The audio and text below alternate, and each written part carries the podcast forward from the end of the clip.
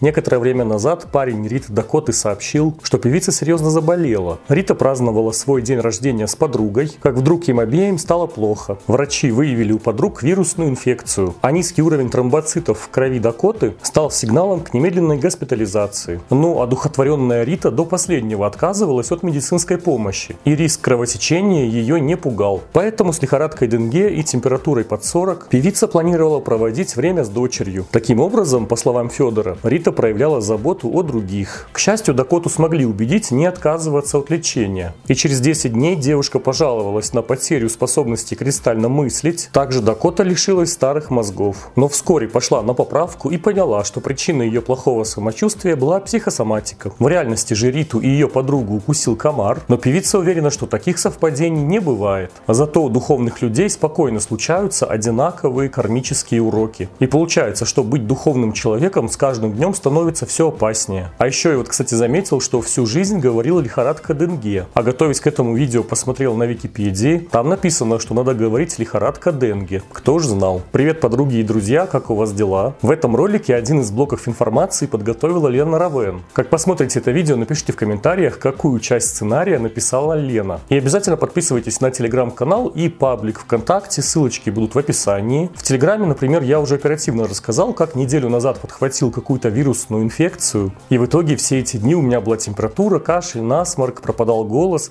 Сейчас вроде бы стало получше. Поэтому, если хотите получать оперативную информацию, то подписывайтесь также на Telegram. А ВКонтакте сейчас также можно смотреть все новые видео.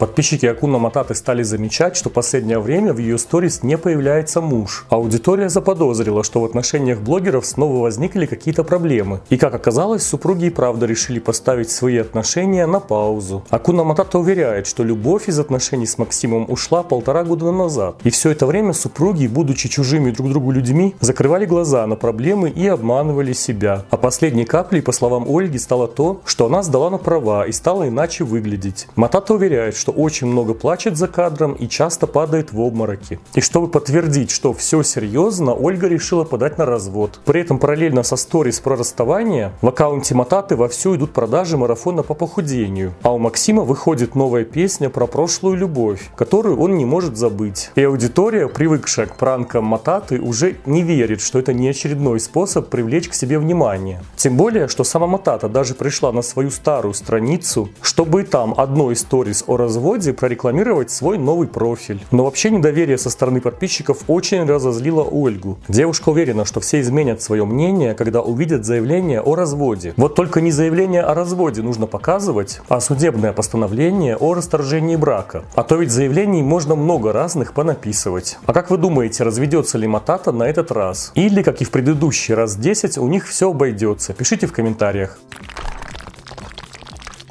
Настя Намил давно ведет свой блог исключительно ради рекламы. Обычно девушка начинает день с того, что публикует какой-нибудь трэш-контент с интригой. И чтобы узнать финал новой выдуманной истории, подписчику придется пролистать огромное количество рекламы. А по итогу обычно выясняется, что ничего особенного у Намил не произошло. Зачастую в качестве интриги выступает результат теста на беременность, который в конце дня закономерно оказывается отрицательным. Но в этот раз блогерши, видимо, поступило очень много рекламных предложений, поэтому она решила растянуть растянуть интригу на месяц. Началось все с того, что Настя показала положительный тест на беременность. Но верить результатам теста девушка не стала, объяснив это тем, что у нее хронический цистит и аллергия на контрацептивы. Намил решила обратиться к гинекологу, который внезапно поставил ей диагноз бесплодия. Но через несколько дней Анастасия усомнилась в поставленном диагнозе, ведь ей каждый день снится, что она рожает. К тому же Намил заметно прибавила в весе. Но сделать еще один тест на беременность или сдать кровь на ХГЧ Настя не захотела. Вместо Вместо этого она проверилась на бесплодие и оказалось, что у нее все в порядке и она может иметь детей. Теперь Настя уверена, что гинеколог ее обманула. А я почему-то уверен, что это Настя нас всех обманула. Ведь диагноз бесплодия при первом обращении к гинекологу с положительным тестом на беременность как-то обычно не ставят. И даже имея диагноз бесплодия, люди при лечении иногда могут сделать ребенка. И напишите в комментариях, хотели бы вы смотреть такой сериал от Намил в течение целого месяца. А я хочу сказать спасибо Лене Равен, Аленке и Роману за донаты и помощь с развитием канала. Ссылка на возможность отправить донат расположена в описании ролика.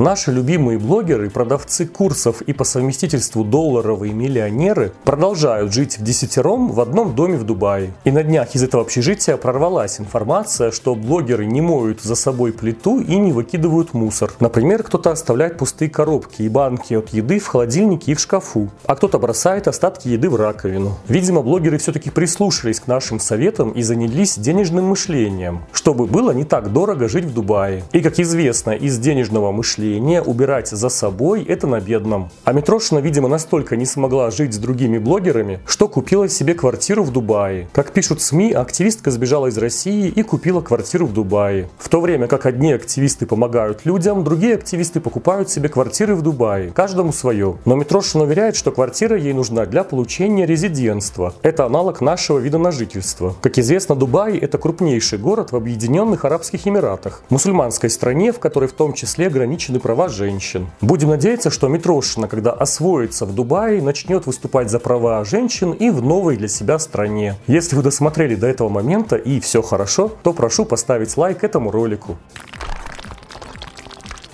Когда некоторые бренды стали приостанавливать свою работу на территории России, некоторые инфлюенсеры подумали, что они тоже бренды. Так Сэм Джонс заявил, что уходит с рынка России. Кто же такой этот Сэм Джонс? Это русскоязычный бывший YouTube-блогер, который прославился тем, что 10 часов подряд смотрел разные видео. Например, 10 часов смотрел, как кто-то режет воду ножницами, или 10 часов смотрел, как Николай Басков поет «Золотая чаша золотая». В то время это было необычно и даже набирало просмотры. Но очень быстро надоело зрителям и канал затух. После этого Сэм успел побыть капером, а сегодня, как любой бывший капер, стал продавать курсы. В итоге Сэм Джонс обещает обучить нас заработку на ютубе. И хоть его единственный YouTube канал давно заброшен, Сэм уверяет, что у него есть много англоязычных YouTube каналов, на которых он зарабатывает. Эти каналы он, правда, не показывает. И вот, когда такой человек заявляет о прекращении деятельности на территории России, то даже начинаешь радоваться. Правда, его деятельность прекращена как-то странно. Уже после ухода с рынка Сэм открыл продажи на новый поток своего курса по Ютубу, как ни в чем не бывало. Видимо, деятельность на территории РФ он прекратил тоже только на словах. И пишите в комментариях, как вы думаете, почему Сэм не перестал продавать курсы русскоязычной аудитории. Видимо, не все блогеры сразу поняли, как именно закроется Инстаграм. Надин Серовский, как и все, старалась перегонять аудиторию в Телеграм, а люди что-то не переходили. Мне кажется, вы не совсем врубились, что происходит. Напугала подписчиков надежда. Однажды, сидя на диване, вы вспомните, что вам давали ссылки, а вы забили. Поэтому, чтобы не потерять Надюшку, нужно обязательно подписаться. И вот, когда все ссылки на другие соцсети были опубликованы раз по 10, Надин созналась, что в принципе можно никуда не уходить, а просто пользоваться VPN. И даже сняла на эту тему полезное обучающее видео. Как пользоваться VPN? Скачивайте любое приложение, три буквы VPN. Здесь выбираете любое местонахождение, кроме РФ, разумеется. Я вот, например, в Италии. Нажимаете один раз на кнопочку и все. А муж Лерчика Артемчик в последний день работы Инстаграма решил всем все высказать. Сначала Артемчик решил разоблачить всех разоблачителей. Начал он с Кати Конасовой, которую Артемчик считает меркантильной. Ведь Катя дает реферальные ссылки на вещи с Алиэкспресс. Если Артемчик и правда видит что-то плохое в реферальных ссылках, то как бы он назвал семейную блогерскую пару, которые сделали бесплатный марафон по инвестициям, в котором обязательным условием участия была регистрация по их реферальной ссылке у брокера и пополнение счета. И после Коносова ни до кого Артемчик больше и не добрался. Зато успел порадоваться санкциям, благодаря которым разоблачители больше не смогут зарабатывать на семье Лерчиков и умрут с голоду. А под конец Артем и вовсе пошел войной на Ботановну. Мы узнали, что по мнению Лерчиков, Ботановна копировала идеи их инфопродуктов и переделывала под себя. А потом Алина и вовсе стала завидовать Лере, поэтому общение с ней пришлось прекратить. Но потом Артемчик понял, что Инстаграм работает и дальше, и, видимо, передумал еще кого-то разоблачать, видимо, решил и дальше терпеть обман и хайп, который крутится вокруг его семьи.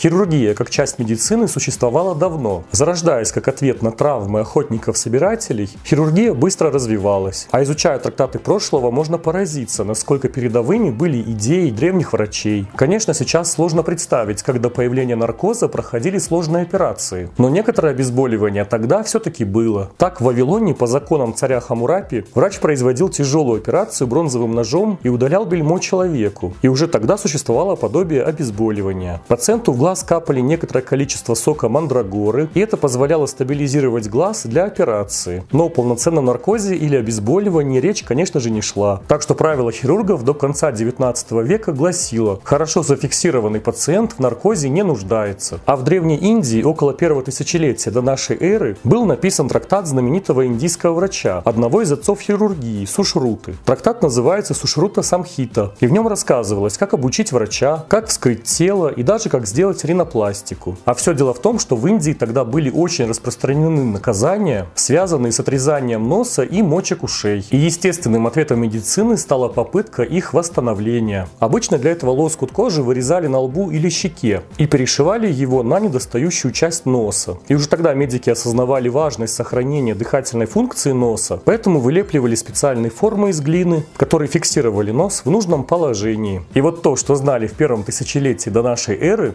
сегодня почему-то забыли выпускники Емельяна Брауды. Посмотрите также вот эти видео. Всем пока!